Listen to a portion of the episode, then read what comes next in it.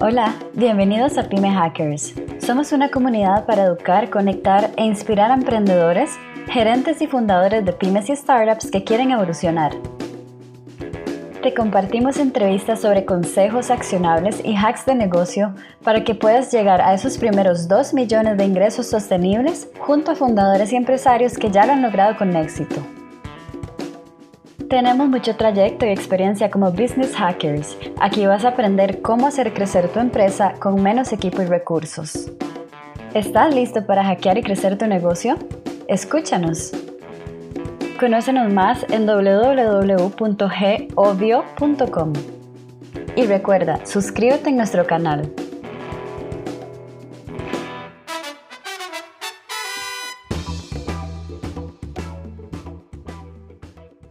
Copia, me copia.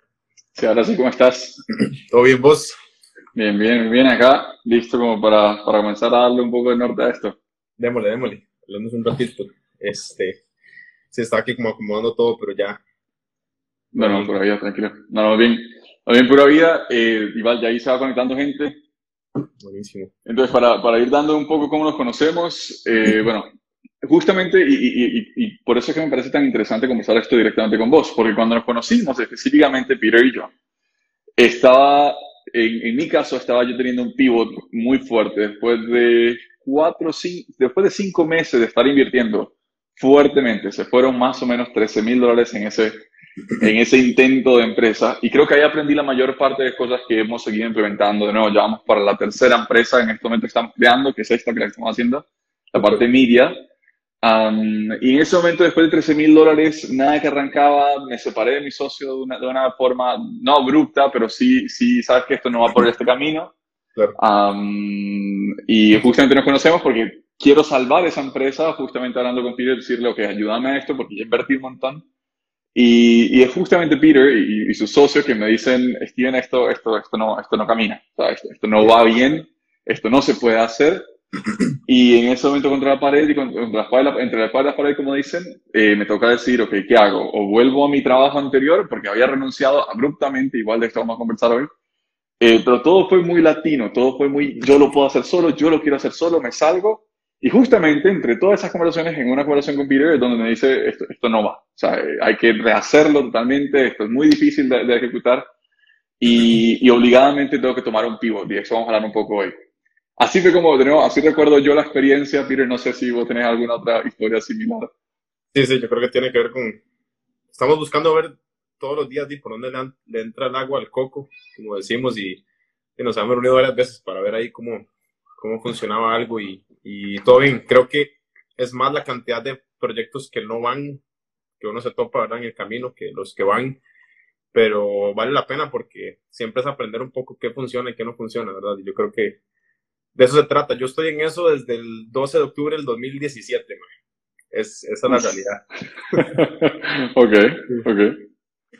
Llevamos rato ya. Ok, vamos entonces, vamos arrancando el tema. Entonces, un punto súper importante que quiero conversar y quiero romper un poco el mito, y esto es un mito que se, se habla de forma global, pero normalmente se toma en temas de startups, en temas de tecnología, el hecho de que el 99% fracasan, etcétera. Sin embargo, hace un año salió un estudio en un periódico de Perú que hablaba, en la República justamente, que hablaba de que en, la, en América Latina el 88% de las empresas son microempresas. Ajá. El 45% de las pymes, pequeñas y medianas, sobreviven dos años, pero mueren al terminar el segundo año. 45%, lo cual no me parece tan mal, me parece bastante bien. Uh-huh. Ahora, el punto es, ¿por qué nada más, o sea, si llegan 45% a ese punto, ¿por qué mueren tan rápido?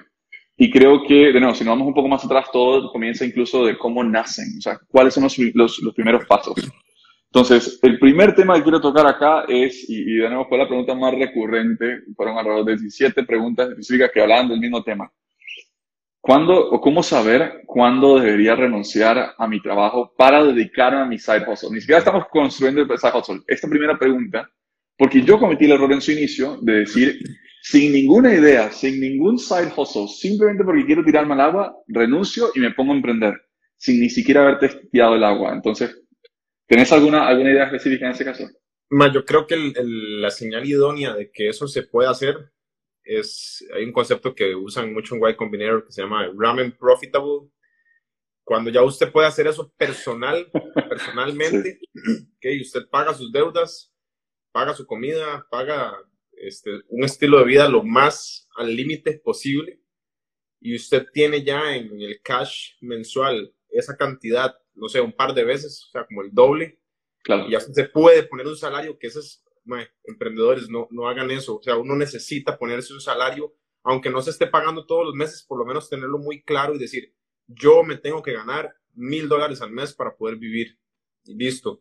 Entonces, si ya simulas eso en varios meses y llevas seis meses de que tenés mil dólares en la cuenta y esa plata se, se, convierte en months of runway, es decir, si la empresa no tiene más clientes hoy, puedo tener salario seis meses, ya hay una señal de vida ahí importante. Creo que otro de los puntos que le duelen a uno es saber que para poder hacer eso tenés que bajar tu estrato social. O sea, eso es un golpe a la realidad y decir, bueno, cuánto es el mínimo con lo que puedo vivir sin este, este, este y este lujo. Porque eh, meterse en este, en este mundo ya tiene que ver con, bueno, cuánto soy dispuesto a sacrificar en, todos los aspectos, ¿verdad? Tocas, tocas un punto súper importante, de nuevo, el que quiere emprender, el que tiene su, su side hustle. Creo que la primera pregunta que hay que hacerse, y, eso lo tiene que hacer uno, y, ninguna de las dos respuestas es mejor que la otra, es, ¿quieres construir empresa o quieres tener un lifestyle side hustle? O sea, ¿quieres vivir simplemente con un ingreso extra? Quiero hacer freelancing de vez en cuando porque me, me gusta tener 500 dólares más. No me interesa renunciar, no me interesa complicarme haciendo una empresa o emprendiendo, porque créanme, en cierta medida es complicarse. Eh, es el primer punto que hay que darse cuenta. ¿Quiero un side hustle nada más o quiero crear empresa? Ahora, si la, idea es, quiero un side hustle nada más, creo que parte de esta conversación les va a parecer útil, otra parte no. ¿Por qué? Porque un side hustle, de nuevo, siempre y cuando lo trates como un trabajo, tengas la disciplina, le estés invirtiendo tiempo, lo trates tal cual en horarios, buenísimo. Un side hustle te funciona riquísimo. Si quieres crear empresa, tienes que ver de dónde logras tener días de 36 horas al comienzo. Tienes que estar dispuesto a bajar de estrato social, tal como está diciendo Peter acá, porque si antes vivías o si tu, o, si tu idea es, me monto una empresa porque quiero ganar 4 mil dólares al mes desde el mes 1, errado. O sea, automáticamente da un paso atrás, va a buscar un trabajo en el sector público, quizás. Eh, pero definitivamente no va por ahí. Lo primero que hay que estar dispuesto es, ok, ¿qué, ¿qué tanto puedo sacrificar para definir este va a ser mi side hustle? Este va a ser mi próximo proyecto, mi propia empresa. Porque va a llegar, y esto lo vamos a tocar ahorita, va a llegar un punto donde vas a tener que decidir, ok, ya mi máximo de capacidad de trabajo mía, personal, cuando solamente soy yo en la empresa, llegó a tope. Si quiero seguir creciendo, me toca contratar a alguien más. Pero si apenas estoy saliendo yo con mis costos, y por eso renunciar antes de tiempo es una mala idea. Si apenas estoy saliendo yo con mis costos, ¿cómo hago? ¿Cómo contrato a alguien más para seguir creciendo? Y aquí donde muchas microempresas duran 10 años como microempresas, porque tomé ciertos riesgos antes de tiempo y no pude contratar a alguien más. El, el, famoso mito del emprendedor. Yo, toda la gente les recomiendo el libro de Michael Gerber, El mito del emprendedor, que la historia de una chica que tiene una panadería y que está emocionadísima porque ya renunció a su trabajo, entonces ahora tiene una panadería, pero después de varios meses de acostarse a las 2 de la mañana y levantarse a las 4 y media, porque no entendía todo lo que significaba esto, empieza a decir, bueno, ¿y, ¿y cuándo esto va a empezar a ser divertido? Porque ya está un poco denso todo el asunto. Entonces, lo que le dicen a uno es, piense que usted un día va a franquiciar su proyecto. Entonces, todo tiene que tener un proceso bien estructurado, bien definido, de manera que al inicio uno es soy la prenur y le toca todo, ¿verdad? Pero conforme uno hace los, los procesos más feos o los que a uno tal vez no le apasionan, lo ideal es siempre irlo eh, documentando como si alguien llegara al día siguiente a sustituirlo a uno ahí. Y eso eventualmente pasa, ¿verdad? Eso es como lo, lo principal. Entonces, la persona que esté pensando en, ok, voy a montar algo para después del trabajo, con miras a que un día sea mi negocio, Correcto. Lo ideal es que desde el día cero piense cómo puedo sustituirme en las labores donde yo no soy bueno, no es mi pasión y dónde puedo empezar a enfocar mi energía eh, eh, que sí me gusta, ¿verdad? Correcto. Correcto, no, totalmente. Y de nuevo, aquí para, para ir cerrando este, este primer punto. Primer punto, el peor error como emprendedor es renunciar a mi trabajo fijo, mi trabajo estable, antes de tiempo. comiencen, o, lo que venimos hablando un poco estos días, y de hecho Peter también tuvo un live súper, súper rico, ahí, ahí no estaba en el gimnasio, pero ahí te estaba escuchando de fondo, en donde si yo renuncio antes de tiempo, lo que estoy es limitando mi capacidad de crecimiento automáticamente. ¿Por qué? Porque en algún momento me va a tocar decidir cuándo involucro a alguien más, cuándo contrato a una segunda persona, pero si solo yo me estoy pagando el salario que quiero tener, automáticamente no lo puedo contratar. Por ende, yo solito le puse un techo y un piso al proyecto. Hasta ahí se queda. Estar dispuesto a trabajar y tener un proyecto alterno o tener un proyecto después del tiempo es, o el tiempo regular, el tiempo habitual, es la forma correcta de iniciar, primero. No importa que yo diga, pero es que esto tiene todo el futuro. Si no hay suficiente para pagarle a dos, no se renuncia. No se renuncia. Es imposible renunciar porque usted solo le pone el techo. Dos. Esa sería como la, la, la métrica. Ahora, dos consistentes. No es que tuve un mes muy bueno y dije renuncio yo. No, no, no, no dos veces consistente. Tengo tres, cuatro meses ganando lo que podría pagar una persona y pagarme yo. En ese momento, quizás en ese momento renuncio. Y todavía tómelo con calma, pero quizás en ese momento renuncio. Pero nunca se renuncia a su trabajo formal para levantar un proyecto. Nunca. El que lo hace, de nuevo, si, tú, si tienes ahorros y no los invertiste, como fue mi caso, eh, buenísimo, capaz que te salvas. Pero la mejor forma de hacerlo es mantén tu trabajo de día, comienza tu side hustle si quieres crear empresa, comienza a dedicar, tómale su tiempo, inviértele sus 8, 10 horas. Que nadie, que eso de dormir 8 horas es para la gente que ya lo logró. Al comienzo se duermen 6 horas, se duermen 4. Al comienzo tiene que ser así. así es, totalmente. Yo, yo creo que, bueno, a mí me pasaba, yo terminaba a las 5 y a las 5 y media, 6, y trabajábamos hasta la 1. Eso fue lo que pasó mucho tiempo, hasta que me echaron en el otro brete, porque seguro ya me vieron con la cabeza en otro lado con la liquidación pagué algunas deudas para deshacerme de deudas y el resto lo metí, lo metí de jupa y dije, bueno, vamos a ver cómo sale, ¿verdad? Entonces, cuando ya uno suelta el, el, ¿verdad? Su, trabajo de 8 a 5, hay una cuestión muy interesante que entra a la escena que es cantidades abrumadoras de incertidumbre, que es lo que empieza uno a consumir todos los días en una cantidad bastante fuerte.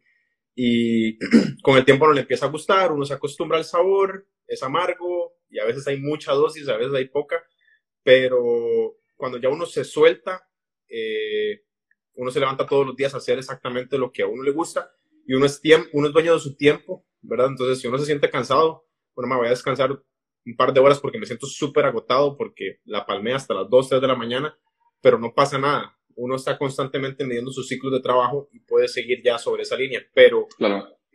pero si, si ese desprendimiento tampoco puede ser demasiado tarde, o sea, si ya ustedes ven signos de vida, también hay algo importante que es lanzarse al vacío, eso genera más dinamismo y más, más este compromiso del, del cerebro sobre lo que se está intentando hacer, porque ahora es, bueno, sobrevivir. si esto no sale bien otro mes, eh, empiezo a generar menos, ¿verdad? Y eso es importante hacerlo, entonces de fijo. claro. Y, y, en ese momento donde hay que dar ese brinco, recordar, si se puede vivir con menos, procure vivir con menos. O sea, usted está en un momento de crecimiento. Lo que yo pueda pagarle a alguien más para traer más clientes, ¿a qué me refiero? Primero que nada, y, y esto es un punto importante, si usted es la persona que empezó, si tú eres la persona que empezó el proyecto, si tú eres la persona que empezó la empresa, vos sos el mejor vendedor. Punto. Si no es así, Vamos mal, vamos mal porque significa que usted ocupa a alguien más, significa que esto no va a rendir. Si usted no es el mejor vendedor de su empresa, comienzo, y no es, no es el único, este proyecto ya, ya, ya va un poco ahí rastrillado. Segundo, no busque que lo primero que usted vaya a delegar o, o, que esta nueva persona que traiga a la mesa sea un vendedor. No. Si es así y usted no documentó o no ha documentado específicamente los procesos, sino ha documentado por qué funciona, y esa persona no viene del mismo rumbo de que, que tú venías y no entiende qué es lo que verdaderamente le duele a la, a la, gente que te está comprando, probablemente no se va a vender. Si la primera persona que uno debería contratar es una persona que le sume dos brazos más a uno a la hora de operar el negocio. Es decir, yo puedo traer cuatro clientes más porque con tener una persona extra puedo o cubrir o operar cuatro clientes más. Que sea operativo, que sea una persona que se sume a dar servicio al cliente, pero la venta sigue siendo de uno. El, el, secreto es como eventualmente uno traer el cliente y hacer un hands-off hacia la persona que le está uno y uno seguir todo el tiempo vendiendo. A mí eso me costó entenderlo, fue muy complicado. Los directores ejecutivos deben estar definitivamente al frente, vendiendo, siendo cara, haciendo marca. Eso es, es muy provechoso, funciona mucho porque ¿quién mejor que el primer founder o los primeros dos founders para realmente estar comunicando el ADN? Este, pero sí es muy importante eso, como que eventualmente cuando ya yo no puedo manejar más el cliente que voy a vender, yo ejecutarlo, lo ideal es poner a alguien a la par por horas. Nosotros hacíamos eso, como que por horas, on demand, porque se le está cobrando al cliente, entonces la persona lo ejecuta, ¿verdad? Y eventualmente se transformará en un full time y esa persona ya tendrá capacidad de administrar más personas, pero también algo importante es conforme uno va creciendo en el tiempo, cuando se topa cosas extrañas como una pandemia o cualquier cosa de este tipo, es importante también hacer un downsize y decir, bueno, ¿cómo me regreso un paso? Ya tal vez no voy a necesitar tanta gente y vuelvo a utilizar la, la, la, vieja métrica y, poco a poco irlo midiendo, ¿verdad? Porque sí es complejo, o sea, yo no, yo no podría garantizar que en el momento que uno da el salto, todo es color de rosa de ahí para adelante, o sea... Se, puede decir lo opuesto. Te garantizo lo opuesto, digamos, exacto. No, no, Ok, entonces, ese es el primer punto.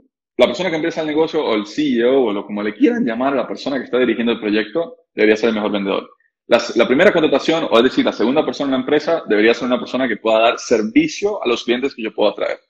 A esta altura, el que comience a invertir en marketing, el que comience a invertir en su logo, el que pierda tiempo dedicando algo a que no sea conseguir clientes y darle servicio, ya está de nuevo desviando el proyecto en un punto donde estás gastando dinero que todavía no tiene esas sobras y que eso puede comenzar a decaer. Yo siempre fui partidario, no, estoy hablando de mi equivocación más grande que fue, que fue en, la empresa anterior donde, donde, donde, nos conocimos Peter y yo, um, en donde yo decía, mercadeo tiene que ser el primer paso. No, o sea, el, el dinero que se invirtió en la persona que hacía marketing, el dinero que se invirtió en toda la parte de marketing, en la parte de WordPress, en la parte de todo lo que se puede imaginar, al día de hoy, como la empresa no arrancó, fue dinero tirado a la basura. O sea, no sirvió de nada. Si ese dinero se hubiera usado en alguien que opera, el negocio probablemente, probablemente pudo haber arrancado.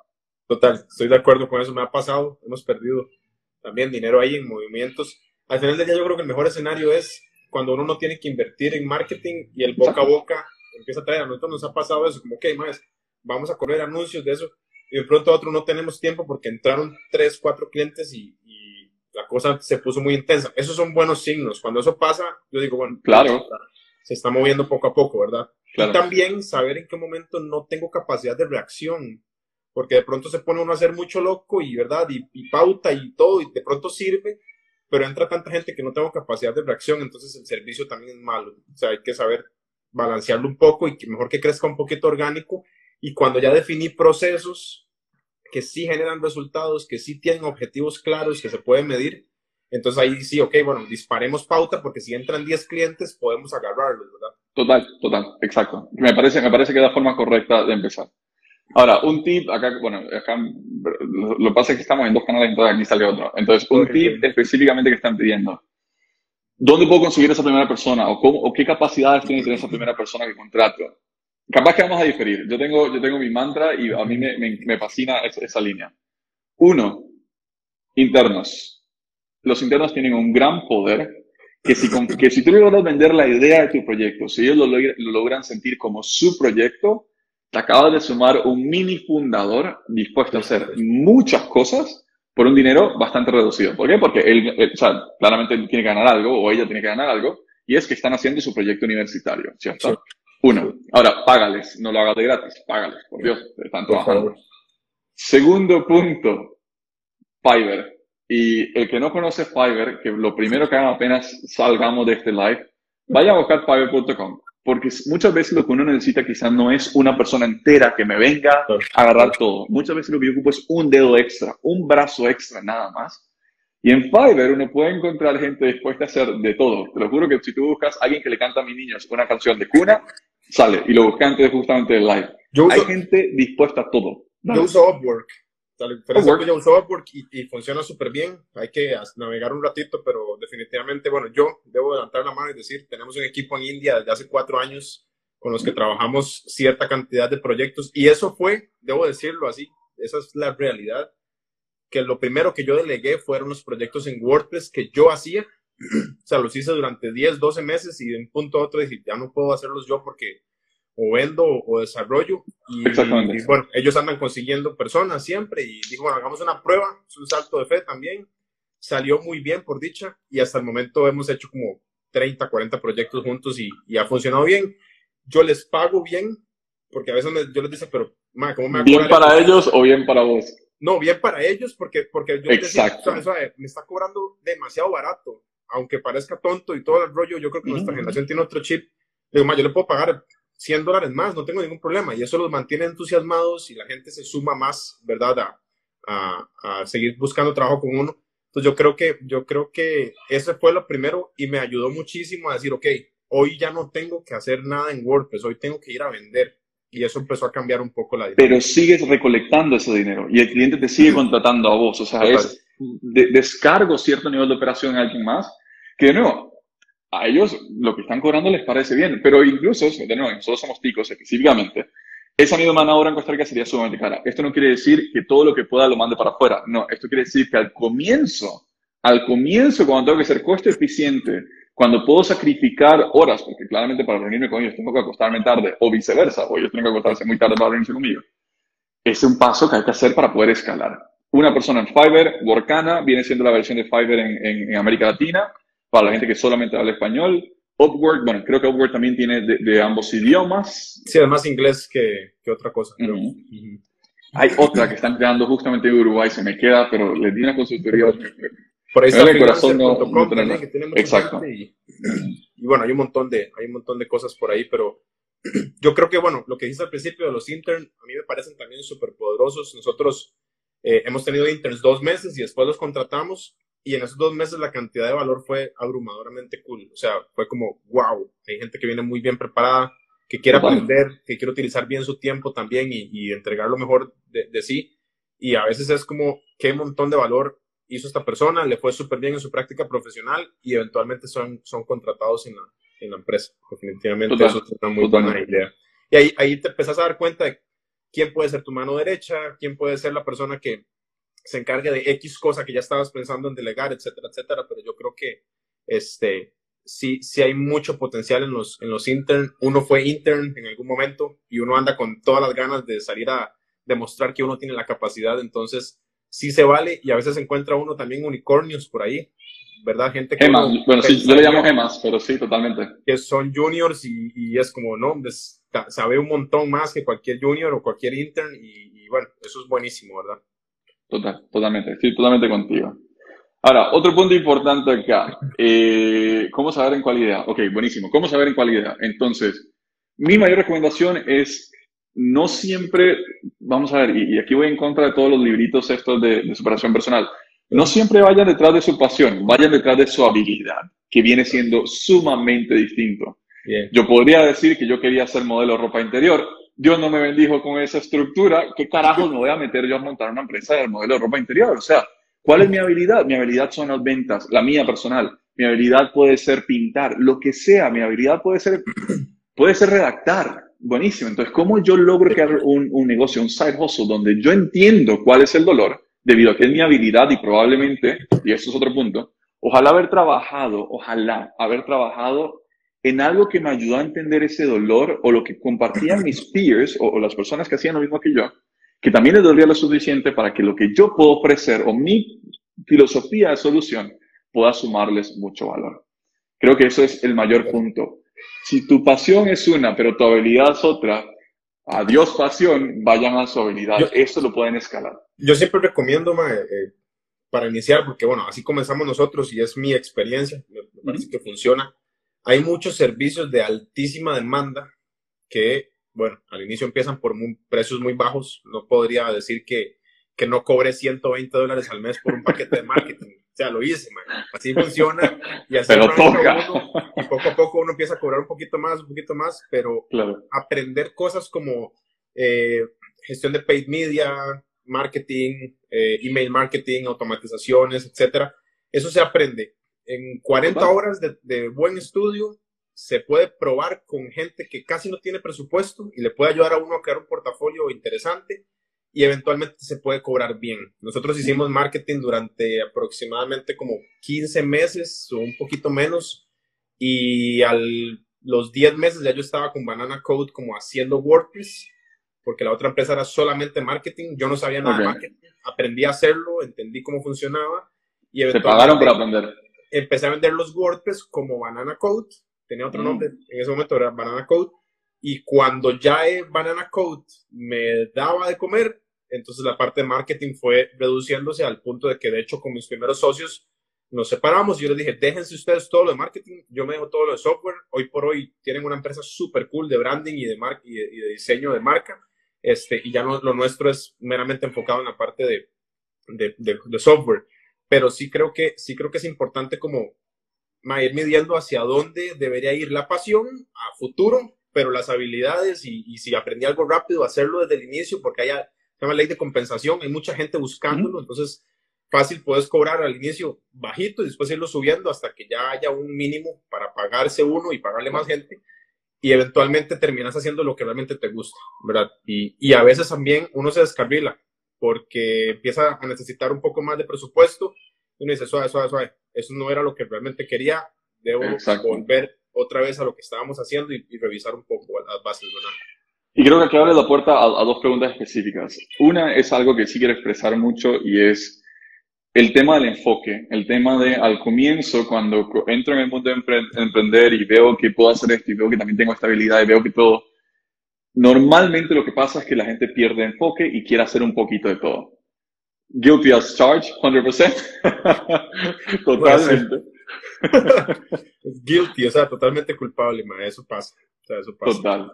Entonces, el, el, mayor consejo, y literal, y bueno, y, tenemos el podcast de Pyme Hackers, específicamente que es el podcast, y por el último mes, todos los invitados que ya tienen empresas que generan cientos y cientos de miles de dólares al, al mes, porque ese es como el requisito para el podcast, todos han dado el mismo consejo. Si se conocieran hace X cantidad de años antes de empezar, todos dirían, o todo lo que han dicho es, me mantendría en una sola cosa. la cantidad de dinero que se pierde tratando de diversificar muy, muy, muy antes de tiempo es abismal, es abrumadora concéntrense en una cosa y no importa que alguien le diga, oye, esto otro, esto otro, ignoren, ignoren. Ojalá una vez a la semana siéntense con alguien que los mantenga hold accountable, sea un socio, sea su pareja, sea quien sea, y que les diga, no, lo tuyo era eso, olvídate de lo demás.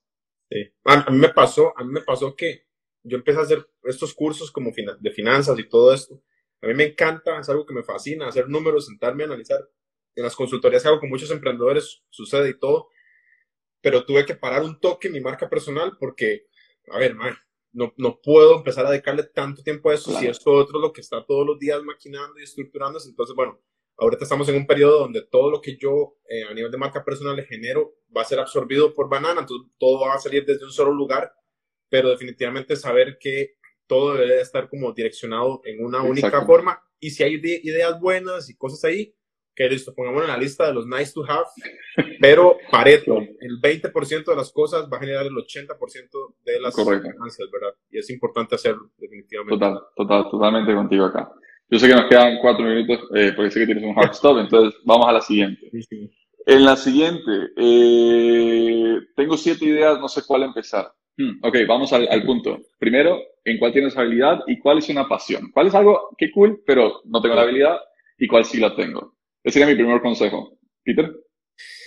Mi, segundo, mi consejo personal es construyan negocios que sean painkillers en lugar de vitamin business, es decir, busquen algo que sí les resuelva un dolor a la persona mm. y este, esto me parece importante que se valide con entrevistas. Antes de que gasten un 5 o un centavo, pregunten a la gente. Si ustedes son muy buenos en un nicho, aunque esa no sea su pasión, pero son muy buenos en esa, en esa, en esa parte, pregunten a la gente, hey, ¿y usted cómo hace esto? ¿Y cómo hace esto otro? No les diga, hey, ¿usted usaría una app o usted compraría un producto que exacto, y le mete demasiado ruido a todo? Pregunten sobre los dolores y la gente les va a decir, sí, bueno, es que a mí eh, tengo que lavar la ropa a mano y estoy un poco cansado de hacer eso, entonces alguien inventa la lavadora porque entendió que el dolor era lavar a mano, ¿verdad? Entonces, ese es el mejor ejemplo siempre. Busquen algo que a la gente le duela. Si están haciendo un nice to have como almohadones, yo no sé si eso sea un dolor que la gente tiene. Y muchas veces uno dice, ay, es que esto es lo que me gusta y esto es lo más cool del mundo. Está bien, pero hay gente que lo necesita o es mm. un commodity, ¿verdad? Ese es mi, mi, mi, consejo de esa parte, ¿verdad? Total, total. Y esto, mi, mi segundo punto viene justamente partiendo de lo, lo, que está diciendo, lo que está diciendo Peter y la parte de experimentación. Y les voy a comentar primero que nada cómo lo hacemos en grupo hoy. Entonces, nosotros prácticamente por noche, por noche, salen dos ideas con 100 prospectos a nivel regional, toda América Latina. Dos ideas que en algunas, algún momento fueron estúpidas, como una barbería express para B2B, que hoy es un negocio y hoy genera dinero, en donde, ¿cuál fue el twist que se le hizo? Bueno, que es una barbería que no es B2C, sino B2B. A la gente que no sabe que es B2B es business to business. Una empresa le vende a una empresa. El que paga la empresa, no la persona. Um, experimentar ideas con 100 prospectos, conseguirlas, pregúntenme, yo les explico cómo se consiguen 100 prospectos rápidamente. Pero experimentar, ¿qué se vende? Se vende la idea en macro, se vende como si, si eso existiera. Mira, tengo un servicio que lo que hago es hacer tatuajes online. Yo sé que tal cosa no se puede, pero pensémoslo, ¿no? Lo hago de esta forma, lo hago de esta forma, ¿te interesa sí o no? ¿Tengo el servicio? No. ¿Sé cómo hacerlo? No. ¿Tengo la gente? No. ¿Tengo las herramientas? No pero estoy midiendo si existe la necesidad allá afuera por este servicio. Y cuando tengo 10 personas que me dicen, oye, ¿dónde te pago? Eso es un negocio. Automáticamente tengo, puedo empezar con dinero en la bolsa porque ya la gente me dijo. Ese sería uno de los mayores consejos. Experimenten vendiendo algo que no existe antes de poner el primer dólar en la mesa. Y esto es semi gratuito. Lo que vas a invertir son como 5 dólares en conseguir 10 prospectos y buscarlos es maravilloso. La gente cuando le habla a uno, uno dice, uff, esa idea que tenía tal vez no era tan buena porque nadie me ha dicho que eso es lo que necesito. Entonces es importante entender cuál es exactamente el, trabajo por hacer de los clientes. Hay gente que monta un sitio web y lo lanza y empieza a mover gente ahí y aunque el servicio no exista, solo es una carcasa, eh, se genera interés y se genera tráfico y uno empieza a entender si realmente funciona o no y eso es oro, definitivamente. Total, totalmente. Peter, veo la hora, dime tú si seguimos o no. Si no, yo me puedo quedar, no hay ningún problema. A mí me encantaría quedarme, pero sí tengo que, tengo que moverme, pero ha sido súper provechoso. Yo creo que este, si eventualmente hay gente interesada en, conversar un poco más, puede conectar ahí con Steve o conmigo, porque a esto del MAE uno le puede arrimar un café y habla dos horas, ¿verdad? Total, y nos ha pasado. y ha pasado, exactamente. Correcto. Vale, Peter, en verdad un gustazo de nuevo. A la gente que quiere, que quiere seguir a Peter, um, arroba heypeter.io, ¿cierto? Yes. Arroba heypeter.io. Magnate en el tema de startup, súper metido en el tema incluso de, de finanzas y cómo levantar una startup. Así que, de nuevo, incluso a los míos, vayan, vayan, porque hasta yo he recibido consejos de Peter y de nuevo me hizo cambiar una empresa de un lugar a otro. Buenísimo. Gracias, Peter. Un abrazote, nos vemos. Suerte a todos por allá. Chao, chao. Chao, chao. Ok, yo sí voy a seguir respondiendo un poco de preguntas acá. Entonces, entre, de nuevo, si alguien quiere, porque ya esto se vuelve como raro cuando no tienes a nadie con quien conversar, entonces, si quieren poner preguntas, sería buenísimo. ok, otro consejo para a, la hora de empezar. De nuevo, ya hablamos un poco del enfoque, hablamos un poco de la habilidad. Entramos en el punto de eh, experimentar. ¿Cómo se experimenta? Vean, formas muy sencillas. Métanse en LinkedIn, entiendan a quién ustedes quieren vender, quién les puede comprar y háblenle directamente. Véndanle como si ya el servicio existiera. Si existe y si te dicen que sí, Buenísimo, ya tienes un negocio en la bolsa, puedes empezar a negociar con dinero en la bolsa. Nada mejor que eso porque ya tienes clientela. ¿Cuáles son las primeras herramientas que me pueden ayudar? Ok, cuando estás solo, cuando estás empezando solo, solo, solo. Mi mayor punto es ClickUp. De nuevo, es la herramienta de, de proyectos que nosotros usamos. ClickUp te permite entender o te permite dar trazabilidad a los proyectos que estás implementando. Una vez tienes varios proyectos corriendo, entonces puedes dar trazabilidad, porque lo malo de estar solo al comienzo es que nadie me dice si esto se hizo o no. No tengo un jefe, no tengo nadie abajo con quien conversar. Entonces, tener trazabilidad de los proyectos, súper importante. Y el segundo punto, un CRM. Nosotros en el personal usamos PyTrack y recomendamos PyTrack. Eh, y este CRM lo que te va a permitir es asegurarte que con cualquier persona que hayas conversado, alguien que quizás quiso comprarlo, te dijo, oye, háblame dentro de una semana, lo está dando seguimiento. Lo más difícil al comienzo, lo segundo más difícil al comienzo, es dar, asegurarme que con todas las personas que conversé, ojalá se conviertan en una venta. ¿Y cómo le tengo que dar esa trazabilidad? ¿Cómo tengo que verdaderamente llegar a ellos? Es un punto súper importante. Definir el, perfil de cliente ideal, y eso es súper súper importante. La parte del ICP, ¿quién es la persona que te puede comprar? Si estás en B2B, si estás en una empresa contra empresa, este es el, no sé, el asistente de mercadeo, es el gerente de mercadeo, la persona de operaciones, la persona de ventas. ¿quién me puede tener una conversación a mí para decidir comprarme? Eso es un punto súper importante. ¿De qué tipo de empresas o en qué tipo de comunidad? Bueno, una empresa que tiene más de tantas personas o una empresa que gana más de tanto dinero, LinkedIn y muchas otras herramientas te permiten filtrar eso. O personas específicamente en la ciudad de Panamá, personas específicamente en San José de Costa Rica, en Bogotá de Colombia, etc. Entender cuál es tu perfil de cliente te permite probar diferentes formas de conversar con ellos para saber basado en qué compran y basado en qué no compran. Eh, tengo una página web pero nadie la visita. Ok, punto específico de la página web. Eh, un landing page hace maravillas. Nunca inviertan en una página web al comienzo, no vale la pena, nadie la va a visitar. Busquen un landing page. Un landing page específico que me permita a mí tener a alguien que entre o alguien que me esté buscando para poder entender cuál es el punto específico que me permita comunicarme de vuelta. ¿A qué me refiero? En un landing page explico qué hago, le permite a la persona me escriba y me diga, oye, me interesa esto, esto, esto, o por lo menos que me deje su correo electrónico para yo comenzar a crear una comunidad o contactarle de vuelta para venderle. Un landing page por encima de un website al comienzo es vital. No inviertan en un website, un landing page, hay mil herramientas que lo hacen por un dólar. Um, ¿Cuándo saber cuándo renunciar? Ya lo conversamos, específicamente con la parte de Peter. Eh, no quiero renunciar, pero mi trabajo no me da la flexibilidad para tener ambos, ambos, ambos proyectos en mi tiempo. Buenísimo. Y eso es algo que pasa bastante recurrente. Busca otra empresa. Así de sencillo. O sea, si quieres crear tu proyecto, si quieres crear tu propia empresa, si quieres comenzar a tener un side hustle, pero tu empresa hoy o, tu trabajo formal no te permite tener o la flexibilidad o el tiempo para dedicarle, busca otra empresa. O sea, comienza a hacer entrevistas, cámbiate de empresa, hazle saber que lo que, cuál es el proyecto que estás trabajando y una vez tienes allá ese proyecto y la empresa sabe que tienes un proyecto propio y aún así te decide contratar, vas a tener mucha más flexibilidad y mucho más libertad para dedicarle el tiempo suficiente. Eh, ventas de cómo operar, ya eso lo tenemos. ¿Cuál es el mayor error que has visto en, en, los, en los emprendedores cuando están iniciando? Y uno que específicamente que yo cometí, me dejé guiar por la emoción eh, no, no, fui objetivo, invertí todos mis ahorros en, en, un específico proyecto, no supe levantarlo, me fascinó la idea de tener gente a cargo, me fascinó la idea de ser un jefe, eh, y se me olvidó que al final, de cuentas el proyecto es mío, yo sé que lo tiene que sacar adelante. Renuncié antes de tiempo por la misma emoción y eso me obligó, hoy claramente me obligó a, tener que encontrar formas de salir adelante, sí, pero si lo tuviera que volver a hacer, probablemente no renuncio tan rápido, hubiera entendido mejor el proyecto que quiero hacer, hubiera experimentado primero a ver si hay gente que está dispuesta a pagarme. Y ya con todo eso, contrataría, de vendería los primeros proyectos, cuando llega a tope contrataría a alguien más y hasta que tuviera tres personas a cargo, renunciaría a mi trabajo formal. La parte de hacerlo informalmente o cómo incorporar. Mi mayor consejo a la hora de incorporar, incorporen en otro país mi mayor consejo, y así como lo hemos hecho nosotros, incorporen en Estados Unidos. Hay herramientas que le permitan a ustedes incorporar legalmente su empresa en Estados Unidos, como firstbase.io, primera base.io, pero en inglés, firstbase.io.